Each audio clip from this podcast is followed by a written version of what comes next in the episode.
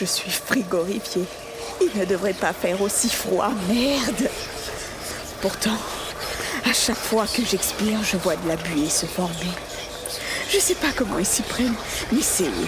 Ils essayent de me forcer à sortir de la lumière du lampadaire sous lequel je suis pour me mettre à l'abri. Et cette putain de voiture qui est juste à deux mètres. À l'intérieur de la voiture, la lumière de l'habitacle clignote. Et le moteur semble avoir des difficultés. Merde, je ne sais même pas combien de temps cette vieille voiture va tenir. Si le moteur me lâche, si la lumière s'éteint, je ne pourrai jamais sortir de ce tunnel. Les choses dans l'ombre vont m'avoir. Je les entends. Il faut que j'arrive à sortir de ce tunnel. De là où je suis, j'arrive à entendre mon autoradio qui repasse en boucle l'enregistrement de ce satané podcast. Je suis condamnée à devoir le réécouter.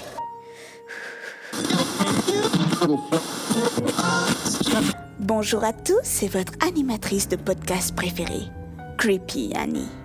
Je vous retrouve pour un nouvel épisode des Mystères de l'étrange.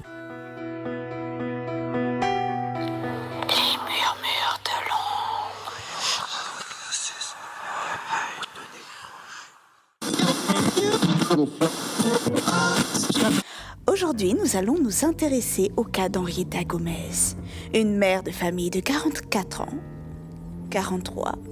Non, 44. Coupé Oh. Attends, je recommence. Charles, quand tu vas monter ça, oublie pas de couper les mauvais passages. Bon, allez, c'est reparti. Aujourd'hui, nous allons nous intéresser au cas d'Henrietta Gomez, une mère de famille de 44 ans qui a disparu sans laisser la moindre trace il y a 10 ans, jour pour jour. C'est l'un des cas de disparition les plus célèbres, car pour changer, on a des images de caméras de surveillance. Vous les avez sûrement vues, car elles ont fait le tour du net. Mais pour ceux qui les ont loupées, on y voit Henrietta rentrer dans le tunnel par l'entrée nord à 19h54 et 33 secondes. Mais elle ne ressort pas de l'autre côté. Gustave Français un fermier de 51 ans, entre lui aussi dans le tunnel une heure plus tard et manque de percuter la voiture d'Henrietta arrêtée à travers de la route. Elle a totalement disparu. Aucune trace d'elle dans le tunnel. Sur l'enregistrement, on aperçoit la voiture ralentir doucement avant de s'arrêter. La caméra de surveillance montre à la sortie aucune image de la mère de famille. Alors que plusieurs personnes ont suspecté un montage ou un canular, la police a confirmé que les images n'ont pas été truquées. Malgré les nombreuses demandes des journalistes dont votre hôte, ils n'ont pas donné plus d'informations. Chaque année, la famille organise une veillée un peu spéciale et allume une rangée de bougies en travers de la route et à chaque entrée de tunnel. Ils ont même obtenu l'autorisation de bloquer le trafic routier dans le tunnel pendant une heure. De toute façon, plus personne ne passe par cette route. Certaines rumeurs prétendent même que le tunnel devrait bientôt être totalement abandonné. Pour l'émission d'aujourd'hui, nous allons au du mystère et refaire le trajet de Madame Gomez à la seconde près. Nous avons quelques minutes d'avance, donc je suis garée à une centaine de mètres de l'entrée nord du tunnel. Et J'attends que mon collègue fasse son putain de travail. Coupé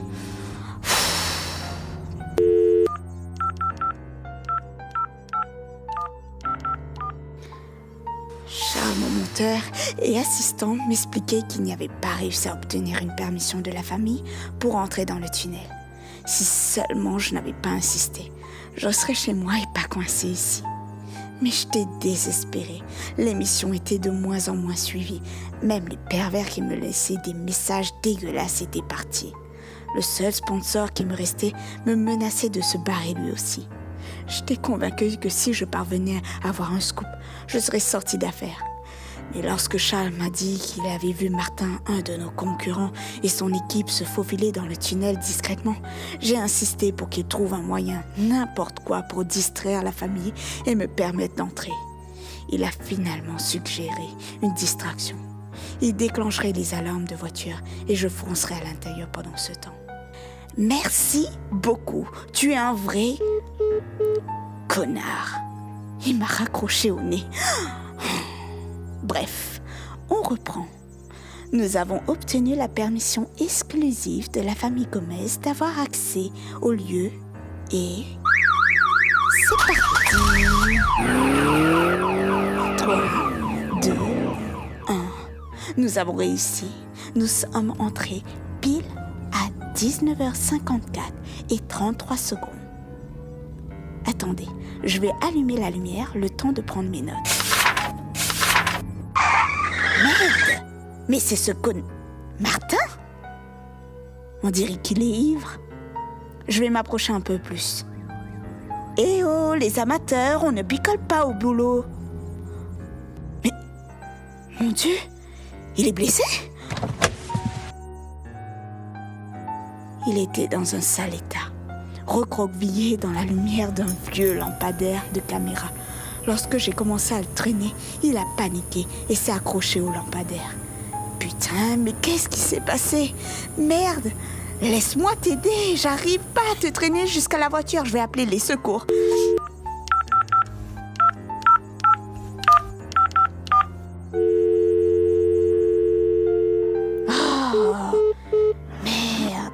Bien sûr, dans ces moments-là, pas de réseau.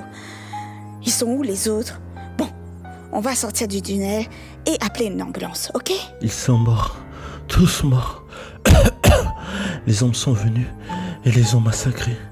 J'ai, sous le lampadaire, elles n'ont pas réussi à m'atteindre. La lumière s'est mise à clignoter. Elles ont essayé de m'avoir. Il faut qu'on s'en aille. Je pensais qu'il délirait totalement qu'il y avait dû y avoir un accident ou une merde de ce genre.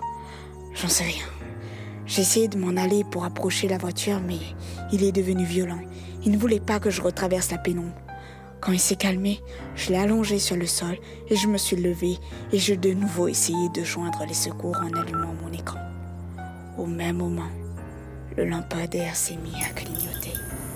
J'ai entendu Martin hurler et puis plus rien. Quelque chose m'a agrippé la jambe et a commencé à me traîner. J'ai lâché le téléphone sous le coup de la douleur et en tombant, le flash de l'appareil photo s'est activé. J'ai aperçu des dizaines de mains déformées s'évaporer au contact de la lumière, comme brûlées par la lumière. Ces choses se sont cachées dans l'obscurité du tunnel, mais sont toujours là. Quand la lumière du lampadaire s'est réactivée, Martin avait disparu il n'est resté qu'une traînée sanglante. Terrifiée, j'ai regardé ma jambe et vu que j'avais une profonde entaille à la jambe, comme si j'avais été griffée par un animal sauvage. Une poussière noire tachait ma blessure comme du charbon. Autour de moi, j'entendais des voix. Elles ne disaient rien de compréhensible. Elles chuchotaient. Je me ramassai mon téléphone et j'éclairai l'obscurité. Les choses évitaient la lumière, mais ne s'éloignaient pas. Je me recroquevillais sous le lampadaire et je commençais à hurler à l'aide pour attirer l'attention des gens hors du tunnel. Mais aucune réponse. Au bout de quelques minutes, la lumière du lampadaire recommençait à clignoter. Quand elle s'est éteinte, je braquais la lumière tout autour de moi en espérant les repousser assez longtemps. Mais elles étaient trop rapides. Quelque chose m'a griffé profondément le dos. Heureusement pour moi, la lumière est revenue tout de suite les choses ont fui dans l'ombre. J'ai compris que je devais m'enfuir. Et vite, ou je finirais comme Martin et les autres. Mais comment? Pendant que je réfléchissais, la température s'est mise à baisser, à tel point que je commençais à trembler. Assez rapidement, j'entendis un bip qui me glaça le sang. Mon téléphone est bientôt à court de batterie. Décidé à survivre, je posais le téléphone contre le lampadaire pour éclairer le chemin jusqu'à la voiture. Malheureusement, elle n'allait pas jusqu'à l'habitacle. Mais tant pis. Je commençais à courir vers la voiture. Mais lorsque je suis à moins d'un mètre de la voiture, la lumière du lampadaire clignote de nouveau et s'éteint. Quelques secondes plus tard, le téléphone est projeté contre le mur et se fracasse. La lumière qui me protégeait des choses disparaît immédiatement.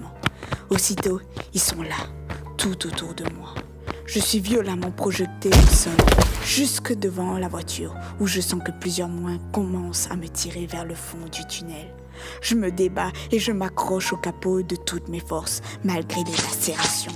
Secoué par l'altercation violente, l'alarme et les phares de ma vieille voiture se déclenchent, illuminant mes agresseurs qui se dissipent presque instantanément. Cette fois-ci, j'ai eu le temps de les apercevoir. J'ai reconnu parmi ces choses Madame Gomez, Martin et plusieurs membres de son équipe. Ils étaient recouverts de cendres, portés de profondes lacérations. Leurs membres étaient comme déformés, leurs visages étaient comme figés sans expression. Et leurs yeux, leurs yeux étaient totalement noirs, plus sombres encore que l'obscurité du tunnel, comme s'ils n'avaient plus d'âme, comme s'ils n'étaient que des coquilles vides habitées par des créatures horribles. Gravement blessé, je me traîne jusqu'à la portière et parviens tant bien que mal à me hisser à l'intérieur de la voiture.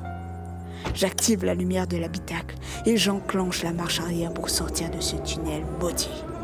Tout autour de la voiture, j'aperçois des dizaines, non, des centaines de personnes dans le même état que mes anciens rivaux. Ils me fixent tous.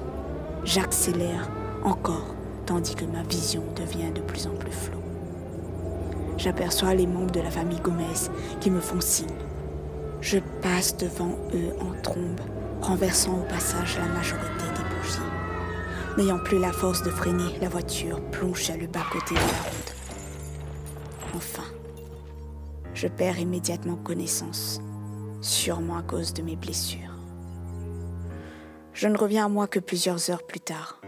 J'entends un policier qui me parle et tente de m'interroger, mais je suis bien trop faible pour répondre. Laisse tomber, elle est trop faible pour répondre. Attends, j'aperçois des gens dans le tunnel. Putain, ils ont l'air blessés, il faut les aider. Qu'est-ce que... Je tente aussitôt de le mettre en garde, mais épuisé, je perds connaissance. Putain ah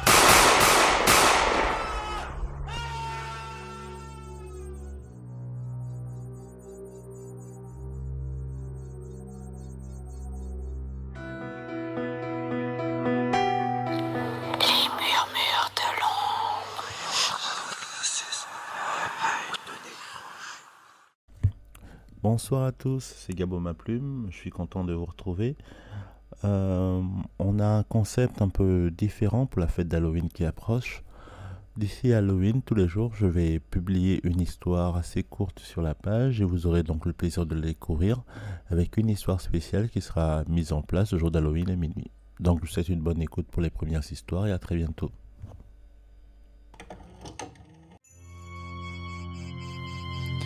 Je n'ai pas pu dormir hier soir. Des cris et des bruits de chaînes ont résonné toute la nuit dans la maison. Il va falloir que je la punisse plus sévèrement cette fois.